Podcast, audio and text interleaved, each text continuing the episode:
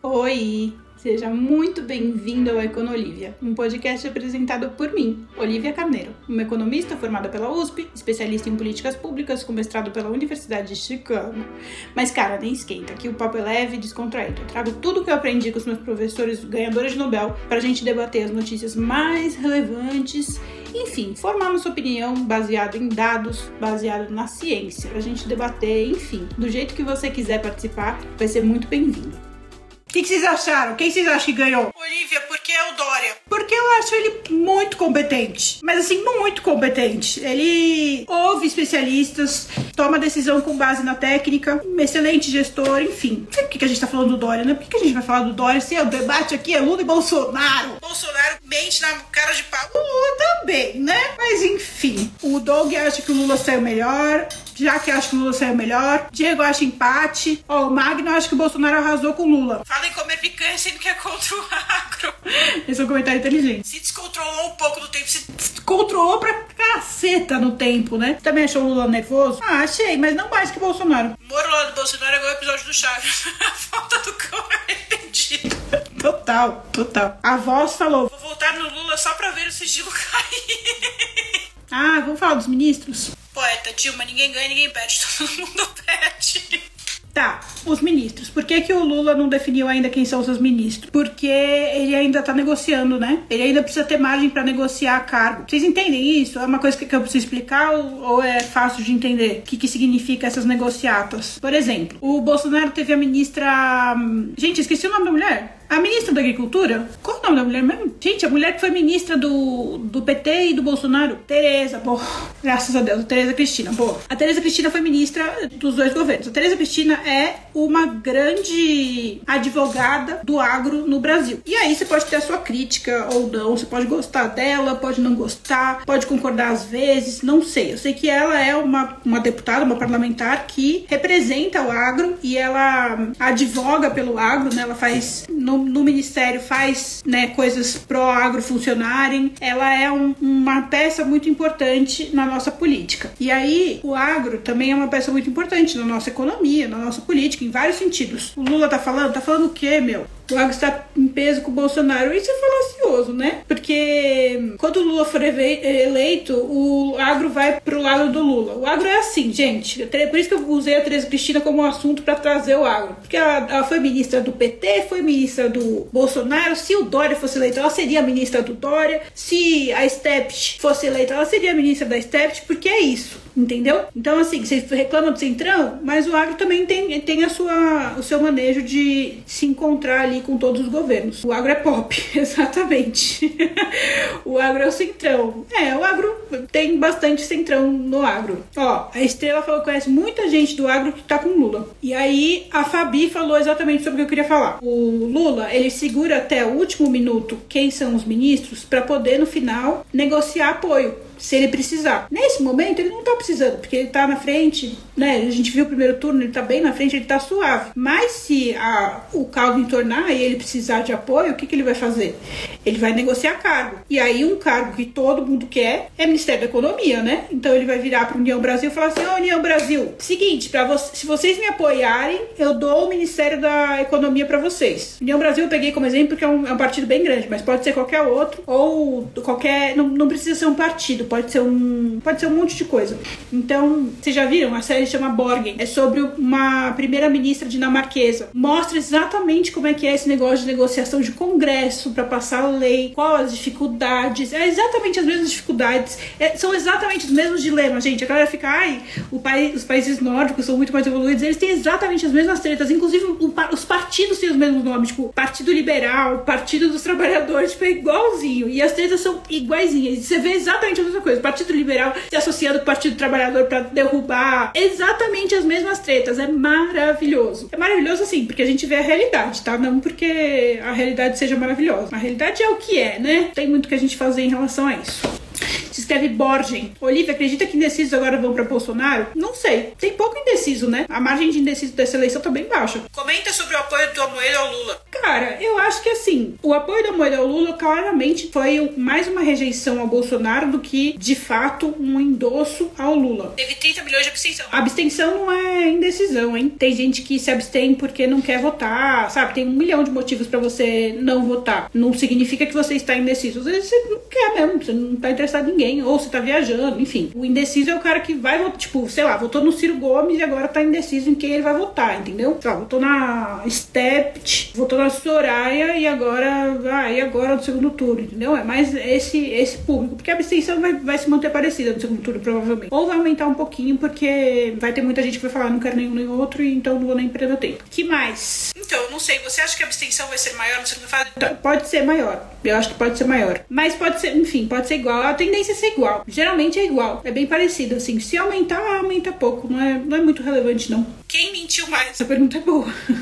eu não sei, eu anotei umas coisas aí pra eu investigar se era verdade. Eu vi que o Lula trouxe um monte de dado, que eu não sei se é verdade. Tem que investigar aí pra ver se é verdade. A política de inclusão social, lá, lá no começo, eu achei que o debate fosse bom, porque começou bem. Começou bem, eles estavam falando de coisa interessante. Aquela discussão que eles fizeram sobre o Bolsa Família, vocês acompanharam bem no comecinho? Enfim, o, o Lula acusou o Bolsonaro de não defender o Bolsa Família, que hoje se chama Auxílio Brasil. Porque quando estava em tramitação no Congresso, as discussões para aumentar o auxílio, criar auxílio emergencial, nananã, o Bolsonaro foi contra. De fato, ele foi contra. E naquele momento, tem vários motivos para entender, tá? O começo do debate estava indo bem, porque eles estavam discutindo essa questão, né? Que, qual foi a sequência dos fatos de verdade. Não sei se sobre isso que eles falaram, mas essa é a sequência dos fatos, como eles realmente foram. Quando começou a pandemia, o Congresso propôs aumentar o auxílio. Era é, auxílio emergencial, primeiro, veio a proposta do auxílio emergencial, aí veio a proposta de aumentar o auxílio, aí ficaram umas discussões se ia mesclar auxílio emergencial com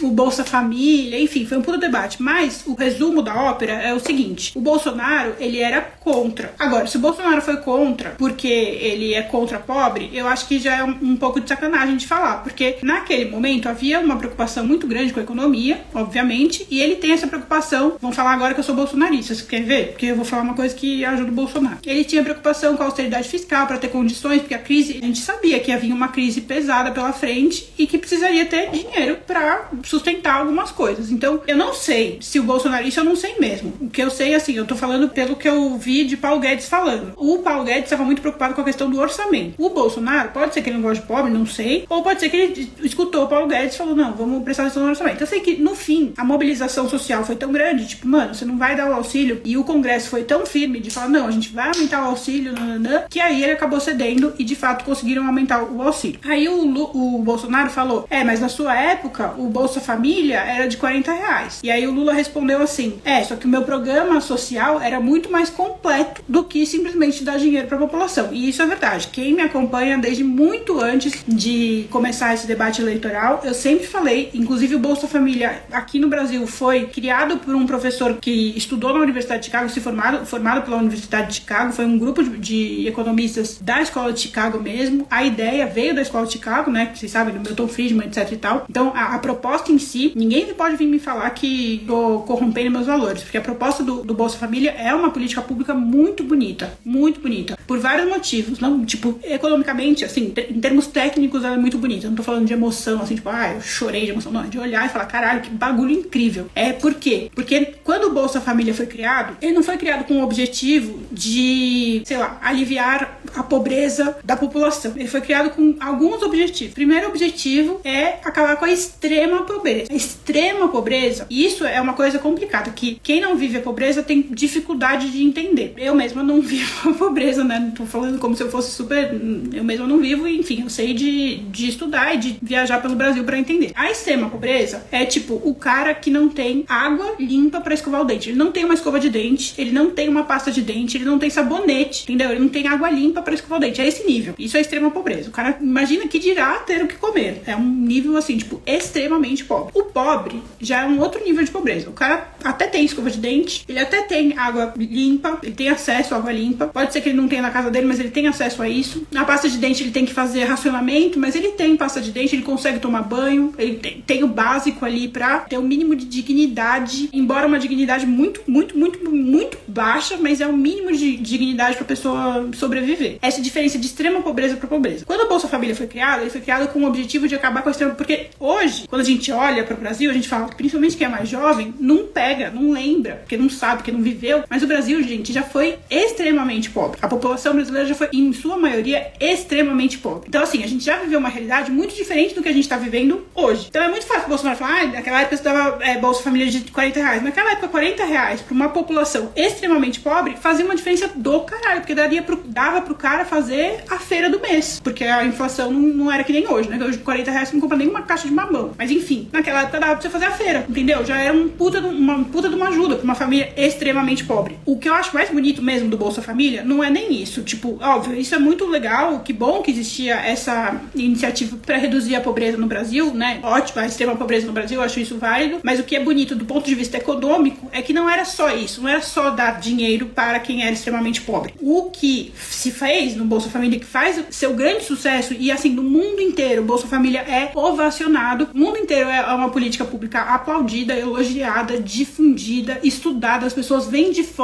para estudar, vinham, né, de fora para estudar o Bolsa Família no Brasil. Por quê? Porque ele tinha uma complexidade maior. Primeiro que o cadastro era de mãe. Segundo que tinha um cadastro. Antes a gente não sabia. A gente imagina um, imagina um país que tem muita gente miserável e a gente não tem dados sobre isso. A gente não sabe quantas pessoas são, a gente não sabe onde elas estão, a gente não sabe o que elas fazem, o que elas precisam, a gente não sabe nada. Então, quando ele criou o Bolsa Família, ele falou, assim, falou assim: ó, vamos criar o cadastro único. Tudo bem que quem fez isso foi a FHC, mas enfim, vamos criar o cadastro único e aí a gente vai lá, a gente dá dinheiro para as pessoas, para elas terem é, estímulo para se cadastrar, né? A gente dá dinheiro para as pessoas e aí pelo menos a gente vai saber quantas pessoas são, onde elas estão, o que, que elas precisam. Esse foi o primeiro passo. Um segundo passo foi: o Bolsa Família vai ser dado apenas para mães. Por quê? Porque a mãe, ah, por vários motivos, né? Não vou ficar aqui militando, foi dado apenas para mães e tinha condições. É uma transferência de renda condicional. Por que, que ela é condicional? Porque fala pra mãe assim: ó, oh, mãe, você vai receber 40 reais por criança. Sei lá, você tem dois filhos. Tá bom, eu vou te dar 40 reais pra cada um. Então, você tem dois filhos, vai ganhar 80 reais. Só que, pra você ganhar esses 80 reais, você tem que me mostrar que seus filhos estão vacinados. Todas as vacinas básicas eles fizeram. Eu vou checar se seus filhos estão frequentando a escola. A gente vai checar ali as condições, se de fato, né, as crianças estão em condições de sobrevivência. Por quê? Porque quando eles fizeram o cadastro e identificaram as mães, eles perguntaram, mãe, por que que seu filho não tá vacinado? Aí elas falavam, ah, porque eu não sabia que tinha que fazer vacina. Aí eles perguntavam assim, e por que que seu filho não tá indo pra escola? Aí elas falavam assim, porque, olha isso, gente, olha que coisa genial. Porque, para mim, vale mais colocar o meu filho para trabalhar na roça junto comigo do que colocar ele na escola. Porque na roça, ele vai trazer 40 reais por mês. Ele vai trazer uma graninha e a gente vai ter um mínimo de dignidade para viver aqui para comer, porque a gente é miserável, entendeu? Então, para mim, vale mais colocar. Eu queria que meu filho fosse pra escola, só que eu não tenho dinheiro. Eu não tenho dinheiro para alimentar meu filho, então eu preciso mandar ele pra roça para trabalhar junto comigo. O que, que o, o governo fez? Foi lá e falou assim: bom, agora eu tenho o cadastro, eu sei quem são essas mães e quanto elas precisam. Se aquela criança ganha 40 reais trabalhando na roça, mãe, é o seguinte, eu vou te dar 40 reais, mas o seu filho não pode ir pra roça, ele tem que ir pra escola. E eu vou fiscalizar se ele tá indo pra escola. E eu vou fiscalizar se ele tá tomando vacina. E vou fiscalizar se você tá cuidando bem do seu filho. Para ganhar esse dinheiro, você precisa cuidar bem do seu filho. E aí começou um movimento grande de inclusão escolar. A gente tinha uma porcentagem muito grande, se eu não me engano, era tipo 30%, era uma porcentagem muito grande de crianças que estavam fora da escola. Aí a gente diminuiu. Nesse período, com a inclusão do Bolsa Família, a gente diminuiu muito essa proporção de crianças fora da escola. Diminuiu muito, a gente bateu um recorde, assim. Eu acho que a gente chegou num ponto que era. É que agora com a pandemia aumentou de novo, mas a gente chegou num ponto que era o mínimo, assim, tipo, sei lá, 0,01%, sabe? Era um número muito baixo. E foi uma política muito rápida da gente conseguir isso. Por isso que o mundo inteiro falou: cacete, como que o Brasil conseguiu fazer isso tão rápido? Todo mundo fica aqui se matando para conseguir diminuir essa taxa. O Brasil foi lá e pimba, resolveu o problema. A gente conseguiu fazer com que não tivesse mais várias doenças que existiam, né, para as crianças mais pobres, tipo meningite, enfim, essas doenças que têm a ver com vacina. A gente conseguiu diminuir prostituição infantil, porque, enfim, com a, as crianças e os, as mães, né, o cadastro a gente sabia o que estava acontecendo. Enfim, a gente conseguiu melhorar indicadores que fizeram a gente sair de uma faixa de pobreza, miséria, gente. A gente tá falando, a gente tá falando de um Brasil que era miserável mesmo. A gente saiu dessa, dessa condição e a gente virou um país que chama de em desenvolvimento, porque ele conseguiu sair dessa faixa da miséria. Ainda tem pessoas pobres, não dá para negar, mas não, não é aquele estado assim, o mais escrachado, já tá num processo de evolução, de subir de nível. Enfim, o Bolsa Família é uma política muito bonita. Assim, você pode falar o que você quiser, mas essa política ela é, ela é muito inteligente, ela é muito bem estruturada, ela tem um significado muito grande na evolução social do nosso país em vários sentidos. Tem, eu tenho críticas? Tenho, porque, poxa, beleza, a criança tava indo pra escola, mas uma escola de merda, né? Muitas crianças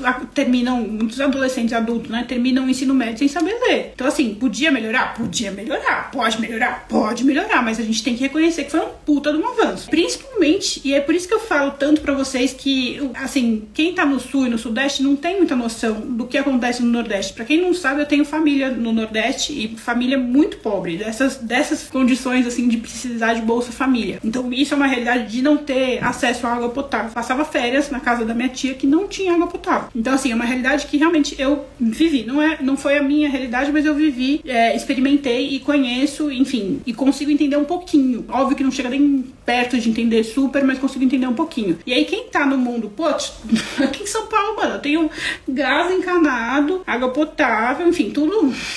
Eu estudei escola particular, tipo, realmente nunca faltou nada para mim. Então, assim, entender a dimensão de um programa desses é muito difícil para quem não vive essa realidade. Você tem que fazer o esforço de entender, porque não é a sua realidade. Então, você precisa ter uma puta de uma empatia do caramba e olhar os números. Os números são muito chocantes. Aí, o Bolsonaro falou no começo do debate: ah, então, mas o seu Bolsa Família era 40 reais. Só que, um, era um programa inovador, que a gente não tinha. Era o primeiro programa, ele não podia chegar sei se reais, né, gente? Não faria nem sentido, ele nem tinha verba para isso. Não é ainda um país muito rico nesse sentido de ter dinheiro sobrando para programas, até porque a gente administra mal o dinheiro, porque o dinheiro, porque a gente poderia ter esse dinheiro, porque a gente é um país rico, só que a gente administra mal e a gente acaba não tendo dinheiro para esse tipo de programa. Mas a iniciativa começou bem e naquela época 40 reais não é que era o suficiente, mas foi um bom começo. E aí foi evoluindo ao longo do tempo. Beleza. Aí chegou no período do Bolsonaro, Bolsonaro resolveu mudar o programa, porque ele não queria mais ter o Bolsa Família. Então ele mudou para Auxílio Brasil. Só que ele, ao mudar para Auxílio Brasil, ele mudou muitas das condições relacionadas à transferência condicional de renda. Entre elas, a flexibilização sobre vacina, sobre dar dinheiro não mais apenas para mães, dar dinheiro meio que para qualquer um. Tanto é que vocês viram vários escândalos que aconteceram de pessoas que não precisavam do dinheiro, gente que era classe média alta, assim, pegando auxílio, não ter obrigatoriedade de frequência escolar. Então ele mudou para algumas regras, flexibilizou muito, que não é mais uma transferência de renda condicional, é uma transferência de renda, meu, quem quer pega, sabe?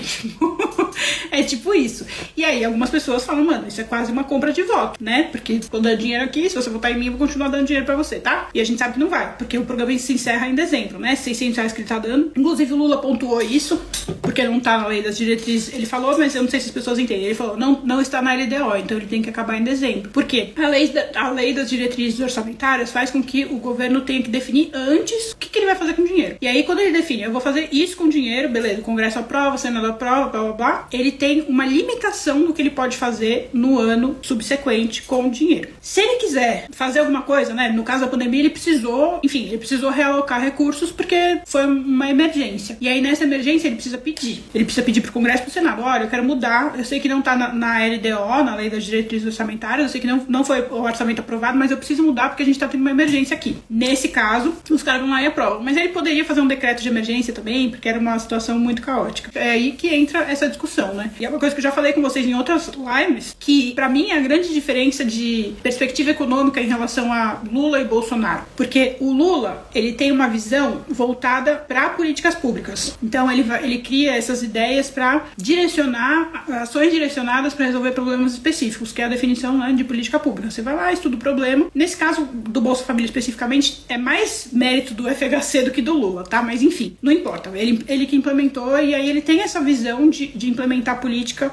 tentando resolver problemas mais específicos. Tem um monte de problema aí também, tá? Não, não tô falando que é uma maravilha, não. Tem um monte de problema. Já falei em outra live que, quais são esses problemas. Se vocês quiserem, eu falo de novo. Mas o do outro lado, o Bolsonaro tem uma visão mais voltada para reforma. O, o Paulo Guedes, em particular, é um cara que só pensa em reforma. Ele não olha para política. O Paulo Guedes não tem essa, essa competência. Não sei nem como que ele se formou em Chicago. Porque Chicago é só sobre política pública. Ele, ele olha só para reforma. Reformas são muito importantes, tá? Inclusive é um corte que eu separei para postar com vocês amanhã. Reformas são muito importantes. É fundamental, porque a gente criou as nossas leis, as nossas instituições, sei lá, a lei trabalhista, foi lá na época do Getúlio Vargas, velho. Faz muito tempo. É óbvio que o mercado de trabalho mudou, o mercado de empreendimento mudou, tipo, tudo mudou. A gente precisa readaptar nossas leis para a realidade atual. Então, assim, a gente precisa fazer reforma. Só que tem alguns pontos negativos sobre isso. Primeiro que reforma é uma coisa que a gente vê o resultado em longo prazo. Então, se qualquer papo que vier, ah, não, porque o Paulo Guedes fez reforma XPTO e isso já tá trazendo efeito. Mentira, viu? Vai demorar uns 10 anos pra gente começar a ver efeito de reforma. Se ela tivesse sido bem feita, porque se ela foi mal feita, nem, nem 10 anos a gente consegue ver. Segundo, não são coisas excludentes. Você pode fazer reforma e política pública. Só que qual que é o problema? O problema é que ele, a gente volta pra questão do Congresso. Porque para você conseguir aprovar um monte de coisa, você precisa ter o Congresso concordando com você. E aí, para pra pensar, Bolsonaro governando sem, sem maioria no Congresso, ah, tudo bem, agora ele tem maioria, mas ele não tem a maioria absoluta, ele ainda precisa do centrão. Então, para ele conseguir passar reformas e políticas públicas, ele precisaria ter muita compra de centrão, entendeu? E quando a gente fala de compra de centrão, tem gente que acha que é corrupção direta, né? Às vezes é, às vezes é dar dinheiro para deputado, mas muitas vezes é dar emenda, dinheiro de emenda. Dinheiro de emenda não é um dinheiro que vai pro bolso do deputado que vai ficar rico, não é isso. Às vezes é, tá? Às vezes não é. Às vezes é o dinheiro que vai direcionar pro deputado que ele vai alocar lá na região dele, no estado dele, e aí ele vai continuar agradando o pessoal, vai comprar ambulância, vai reformar a escola, vai, enfim, asfaltar a rua, vai fazer um monte de coisa lá na região que ele tem o curral eleitoral dele, e fazendo essas coisas, o pessoal vai continuar gostando dele vai continuar reelegendo ele e esse cara se perpetua no poder. Mais ou menos assim que o Centrão, se, mais ou menos, bem mais ou menos, eu resumi muito, que o Centrão vai se perpetuando no poder, porque eles vão negociando principalmente, insisto, não é dinheiro no bolso, é principalmente dinheiro de emenda, para o cara conseguir se manter sendo reeleito. Então, imagina o cenário que o Bolsonaro fosse, ou o Lula, né, enfim, fosse, é que eles têm que fazer escolhas. Então, assim, é, são brigas muito caras. Passar política pública são brigas muito caras. Então, eles têm que escolher. E aí o, o Paulo Guedes sempre escolhe priorizar coisas estruturais que são importantes, mas que são muito caras. Então, eu acho, né, que devia existir um equilíbrio entre os dois. Vai numa reforma, numa política pública, numa reforma, numa política pública. Tem coisa que, de política pública que não precisa do apoio do Congresso, é só um direcionamento do Ministério, porque o Ministério já tem, já tem um orçamento direcionado, então às vezes nem precisa passar pelo Congresso, nem, nem é uma batalha difícil, política pública acaba sendo mais fácil do que bem mais fácil que reforma. Ah, uma reforma que foi passada com compra de voto foi do FHC, né? A reeleição, não sei se vocês já estudaram sobre isso ou se vocês viveram isso, mas a reeleição foi o FHC que instaurou. E para ele conseguir passar o conceito de reeleição, né, instaurar a ideia de reeleição, ele precisou fazer. Eu nem lembro qual era o nome do escândalo. Alguém lembra qual era o nome do escândalo? A questão do desmatamento, o próprio UOL publicou que a fala do Bolsonaro foi fake news. Marqueteiros não se atêm a essas coisas? Não sei, eu sei que para quem para quem é eleitor do Bolsonaro, eles não estão nem aí, né? Enfim, tem um nome. Então, o escândalo da reeleição teve um, um, nome, que nem todos os escândalos têm nomes, esse daí teve um também. que mais que a gente tem para comentar? Fies. Fies, eu sou super crítica do Fies, quem me acompanha sabe. Eu acho que o dinheiro direcionado para o FIES, eu até acho que é importante, mas acho que foi muito dinheiro e tinha que ser mais equilibrado em educação básica. Eu acho que o problema do Brasil está na educação básica. Eu não acho que a gente precisa formar mais universidade. Eu não acho que esse é um problema da educação. Inclusive, não sou só eu, né? Os especialistas de educação mesmo falam, né? Qualquer entidade que advoga pela educação do Brasil, todo mundo fala sobre é, essa questão de que a gente precisa reforçar a educação na primeira infância, educação básica, primeiro ano, segundo ano, a educação mais primária. Por quê? Porque quanto melhor tiver preparada a criança desde cedo, mais barato ela vai ser no futuro. Porque não vai precisar de reforço, não vai precisar ficar voltando, não vai atrasar a educação dela. Então, esse negócio de, de educação básica, de ensino básico, e quando eu falo ensino básico, é ensino básico mesmo. É tipo pré-escola, primeiro ano, enfim, ensino fundamental, é, até o nono ano. E aí o ensino médio também é importante, obviamente. Mas assim, se a criança chegar no ensino médio passando por, um, por pela toda a escala básica excelente, meu, o ensino médio vai ser muito mais fácil, vai ser muito mais tranquilo, entendeu? E a gente pode direcionar o ensino médio técnico, porque não é todo mundo que precisa fazer faculdade, né? Existem, a gente já falou disso em outra live, a gente, existem várias profissões que você não precisa fazer faculdade para ser bem sucedido. Um ensino técnico é suficiente e, assim, é que a gente criou, a gente tem essa, essa mentalidade ainda de, de país colonizado, que faculdade é o que faz, né, você ascender socialmente. Parece aquela coisa antigamente, que o filho do cara rico ia estudar na França, estudar não sei aonde, e isso era o status. Mas não é mais assim, gente. O mundo mudou muito, graças a Deus. E faculdade é pra quem quer. Não deveria ser uma coisa assim imposta. Tipo, às vezes a pessoa quer fazer uma coisa mais técnica. O cara quer ser marceneiro, beleza. Deixa o cara ser marceneiro. Enfim, então assim, eu sou muito crítica ao FIES, mas assim, o Bolsonaro criticar o FIES do Lula e falar, ah, eu perdoei a dívida também, tipo, não, não trouxe nada, né? Tipo, ah, então você criou o FIES, um monte de gente foi pra universidade e ficou endividado. Daí. E daí, qual é a solução prática? Ah, eu perdoei a dívida. Tá, então um monte de gente se formou na faculdade com dinheiro público. É isso. Entende? Não faz sentido essa crítica do Bolsonaro. Ele tinha que complementar. Eu, sei lá, eu criei uma iniciativa XPTO, eu vou propor tal coisa. Enfim, eu podia ter falado, foi um desperdício de dinheiro, se ele acha que foi desperdício de dinheiro. Pesado ele falar que desperdiçou dinheiro para formar um monte de brasileiro na universidade, né? Eu acho que é pesado demais. Mas se ele tiver coragem de falar isso, ele que fale. Então, assim, a crítica do Bolsonaro foi vazia, né? Se eu fosse, se eu tivesse um debate com Lula, eu falaria: olha, Lula, você depositou X bilhões de reais no, no FIES quando você podia ter direcionado esse dinheiro para educação básica, que seria muito mais produtiva. A gente não estaria com a taxa de analfabetismo tão alta, a gente teria vários outros. Isso sim seria discutir o problema. Agora, falar, você fez o FIES, deixou um monte de gente endividada eu, e eu perdoei a dívida, parece que ele tá aliado ao Lula. Você, você criou uma solução e eu endossei essa solução. Entende? Não é um pensamento crítico, não é um pensamento sofisticado. Eu nunca um pensamento sofisticado do, do Bolsonaro, né? Mas, enfim, se ele quisesse criticar de maneira séria, é isso. Uma coisa que eu vi foi que a equipe do Lula estava no Twitter complementando o que o Lula tava falando. Ah, que legal. Que bom, né? Pena que ninguém olha o Twitter, só jornalista.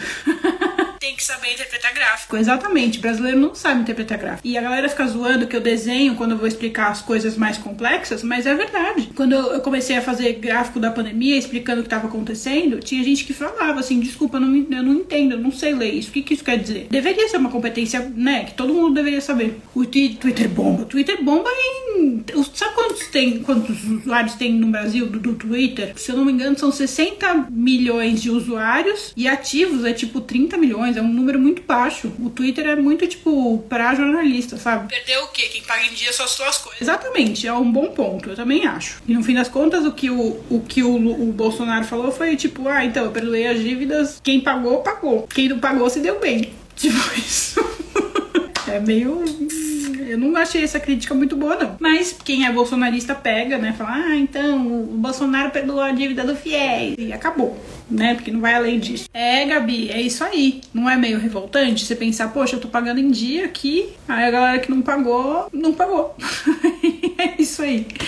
É meio, sei lá, eu achei essa política. Eu sou, o FIES é uma coisa que eu tenho crítica do início ao fim. Que mais? Teve o Lula trouxe um outro ponto relevante. Esse negócio da Dilma ter tentado criar vagas no Supremo, eu não sei se é verdade, tá? Mas se for verdade, é um ponto que a gente tem que observar. Teve corrupção, mas o Lula não responde pela Dilma, né? Também tem esse ponto, enfim. E aí o Lula falou assim: tá, os caras admitiram que teve escândalo de corrupção mesmo, que teve, que teve um monte de problema na Petrobras, teve um monte de gente que devolveu dinheiro. Se eles devolveram dinheiro de fato, eles devem ter roubado, tá? Beleza. Até aí, ok. Só que daí a você acabar acabar com tudo que foi instituído é meio burrice, porque foi investido não sei quantos bilhões no, sei lá, nas plataformas, né, nos negócios aí de petróleo, e aí o Bolsonaro simplesmente decidiu parar com o negócio. Você entende? Isso realmente não faz sentido. Eu concordo com o Lula nesse sentido. Porque, ó, começou a fazer uma obra, caro pra cacete. Custou 10 bilhões a obra. Até então. E, mas ela ia, no final, ela ia trazer muita riqueza, tá? Ela ia trazer de volta 100 bilhões em um ano. Ela custou 10 bilhões até então. Então vamos lá, a obra custou 10 bilhões para ser construída até agora. Mas não foi finalizada, ela foi 80% feita e custou 10 bilhões. Faltando, sei lá, 1 bilhão, ela seria concluída e em um ano ela traria de, traria de volta 100 bilhões, ou seja, multiplicando por 10 o que foi investido nela. Porque foi encontrado escândalo de corrupção nela, ele simplesmente desencanou da obra. Falou: não, isso aí não vai continuar, vou focar em outras. Aí é foda, porque jogou fora não só o dinheiro que foi corrompido, mas também a obra que estava em andamento. Isso é foda, isso eu concordo com ele. Porque, de fato, ele citou casos de corrupção no mundo que realmente são notórios, famosos, que é o caso da Coreia do Sul, da Samsung, é verdade, teve um caso de corrupção bem forte. Eu estudei na faculdade desse caso. O caso da Toyota também, eu escutei os áudios do que teve vazamento. É muito legal isso, gente. Me senti uma, uma advogada criminalista. A gente escutava os áudios da, da reunião e a gente tinha que discutir quais são as medidas econômicas. Enfim, tem muitos casos. De, o caso da Toyota é muito marcante, tá? Dos Estados Unidos com o Japão. E aí, em todos esses casos, as pessoas foram presas o escândalo foi pego, só que as obras foram concluídas. Assim, beleza, prendeu o cara da Toyota, teve um cara lá que se matou, foi um bagulho bem pesado assim, mas a obra terminou. E o que tinha para fazer foi feito. Então, assim, teve o prejuízo do roubo? Teve o prejuízo do roubo, mas teve o benefício da obra ter existido. Lembra do. Quem é de São Paulo? Teve o Pita, né? Que tentou fazer o, o fura-fila. Aí começou a obra do fura-fila, descobriram corrupção, desencanaram. o negócio virou lá, ficou lá. Dinheiro literalmente jogado no lixo. Uma parte foi pra corrupção, outra parte foi investida num negócio que não virou nada. Exatamente, a gente estaria refinando agora, estaria gerando muita riqueza. Provavelmente a crise seria muito menor pra gente. Enfim, contei dos escândalos de corrupção. Aí o Bolsonaro falou de uma proposta, jogou, jogou ali, ó. Fies técnico. Não faz nenhum sentido, porque o ensino técnico não precisa de fiéis, entendeu? Enfim, não fez sentido. Preciso entender o que tá acontecendo ali. Não entendi. Aí ele falou que. gente, que vergonha do Bolsonaro. Gente, o cara perguntou: o que, que você vai fazer pra educação? Aí ele: o que, que você fez, né? Não teve evolução nenhuma, evolução nenhuma na educação. Né, né? Aí ele falou assim: a gente criou um, um aplicativo chamado Game não sei o que, em que as letras aparecem. Gente, o cara, o presidente da República falou que o projeto de educação dele é um aplicativo em que a criança abre, aparece a letra A e o aplicativo fala A. Ele teve coragem de falar isso. E a galera ainda acha normal. O cara literalmente tá evidente que ele não tem projeto para educação brasileira. Ele não tem. O projeto dele para educação brasileira é um aplicativo. E antes dele existir, já existiam aplicativos gratuitos, inclusive tem um do Jeff Bezos que é muito legal, que já ensinavam isso. Ensina muito mais do que isso, não é nem muito mais do que isso. Então assim, desculpa, mas é assim, chega a ser, eu teria vergonha. Eu teria vergonha, exatamente. Ainda é um aplicativo que requer que tenha celular, beleza, vai lá e dá. Agora é internet. Você já foi lá pro interior do, do Nordeste? Eu já fui. Não tem internet lá, bem. Não é assim que funciona, não. Ele não falou que é um projeto, ele falou que foi o que ele fez. Não falou que é um projeto, falou, foi, o que que eu fiz? Eu fiz um aplicativo, ele falou isso, que a criança vai lá e aperta e fala ah. Tá, pelo amor de Deus, né? Gente, não precisa defender tudo. Você não tá vendo que tem momento que eu elogio, aí tem momento que eu critico. Você não precisa defender tudo cegamente. Você vai lá e fala. Você, vai, você tem que ser crítico. Falar, olha, uma coisa é você falar que você vota no Bolsonaro porque você tem as suas razões. Agora, você falar que você vota no Bolsonaro porque ele é perfeito, aí, mano, você tá forçando demais a barra. Aí você já chegou no limite da burrice. Não, você não pensa, mas você não tem inteligência. Burrice no sentido de não ter inteligência. Não tem. Seu cérebro não funciona. Porque você sabe que ele não é perfeito. É óbvio que ele não é perfeito. Nem se, se ele fosse muito bom, ele não seria perfeito. Ele não é. Enfim, nem se ele fosse, ele não seria perfeito. Então, assim, francamente, né?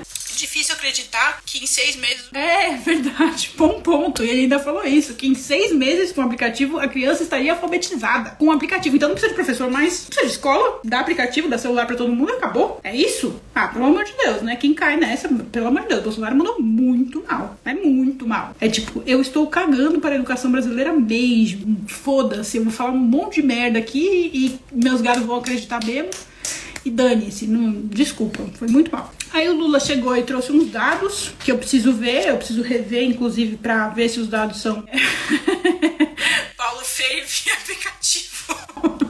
É bem isso mesmo. Ele só tem capacidade de criticar o Lula. É exatamente a mesma coisa que eu falo da Renata Barreto. A única competência da Renata Barreto como economista é criticar o governo Lula. Não chega com solução, não chega com contraproposta, não embasa a crítica. Ela dá uns dados ali totalmente treinadinha, obviamente bem treinada, né? Porque a, mil a militância do Bolsonaro é bem treinada para trazer os argumentos pra galera ficar repetindo. Mas não é lógico. Se você for tentar ensinar as pessoas de maneira lógica, criar senso crítico, elas não vão falar a mesma coisa. Cada pessoa vai falar uma coisa diferente. Aí não dá para militar, entendeu? Para militar tem que falar todo mundo o mesmo discurso. Então repara que todos eles têm o mesmo discurso. Todos eles falam exatamente a mesma coisa. Ah, não. Você fala, sei lá, Bolsonaro não comprou vacina. Eles vão lá e eles falam exatamente a mesma coisa. Por quê? Porque as pessoas que são treinadas para militar são treinadas para falar exatamente a mesma coisa. Porque se elas fossem treinadas para pensar, cada um falaria uma coisa diferente. E aí ficaria um bagulho muito louco. que mais? O Lula outros dados que eu vou ver. Aí veio a questão do ministro da Economia, que ele também não respondeu, e eu já expliquei porque que ele não respondeu. Não tô falando que é justificável ou não, tá? Tô falando que é a política, e é mesmo. Ele tá deixando em aberto. Agora, se o Lula, se ele fosse inteligente, ele viraria o jogo. Eu falaria, ah, não escolhi meu ministro, mas você escolheu o ministro do blá blá blá. Porque ele também não escolheu todos os ministros. Deixaria isso em aberto. Enfim, pra pegar. Se bem que o Bolsonaro, ele nem seria mais safo, né? Na hora de mentir. Ele inventar um bagulho lá e depois ia desmentir, ia fazer aquelas coisas dele que ele faz, né? De falar e depois desfalar, e fica tão confuso que você nem sabe mais o que ele tá falando. Aí eles começaram com o papo da Amazônia e os dois cagaram um pau. Os dois falaram muita merda, porque os dois são péssimos gestores da Amazônia. Lula foi muito ruim gestor da Amazônia, assim, muito, muito ruim. Eu lembro que um dos primeiros vídeos que eu fiz aqui foi sobre isso, que assim, tipo, desculpa, eu acho o Ricardo Salles um lixo, mas não dá para dizer que o governo Lula foi melhor na gestão da Amazônia, porque foi muito ruim também. Então a gente tem que ser crítico, né? A gente quer que o Brasil melhore, a gente tem que ser crítico. Não dá pra ficar passando pano, não. O cara, o Lula, precisa aprender a gerir a Amazônia. Isso é um fato. que mais? Aí o Bolsonaro trouxe os negócios lá, Ortega, Nicarágua, Venezuela, e aí os bolsonaristas piram, né? Os bolsonaristas vão pra loucura. E aí é isso. Aí ficou lá falando aqueles 20 minutos, aqueles 7 minutos que pareciam ser uma vida inteira inteira. Ó, o meu irmão entrou na live e tá falando aqui. Todos os grandes ladrões do petrolão são maiores aliados. Ah, não vou. Eu não vou ficar discutindo essas coisas, gente. Eu nem entro nesse tipo de discussão, porque vamos de quebra de sigilo. Ah, eu tô ansiosa também, cara. Isso eu tô ansiosa, não vou negar, não. Eu quero ver a carteira de vacinação, quero ver tudo que ele tá escondendo. Eu quero ver o que vai acontecer também. Isso eu tô ansiosa para ver o que vai acontecer com o Bolsonaro quando ele não for eleito. Ele vai fugir, ele vai ficar de influencer fazendo live no YouTube.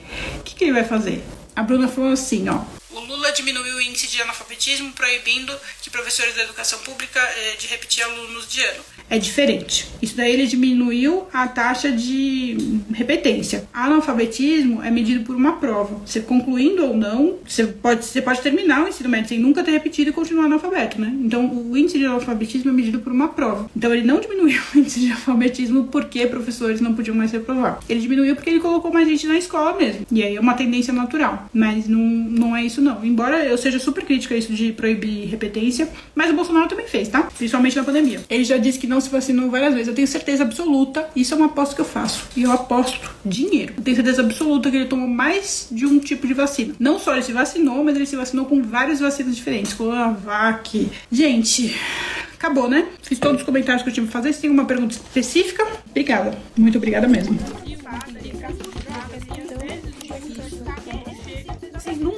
entender como funciona a economia.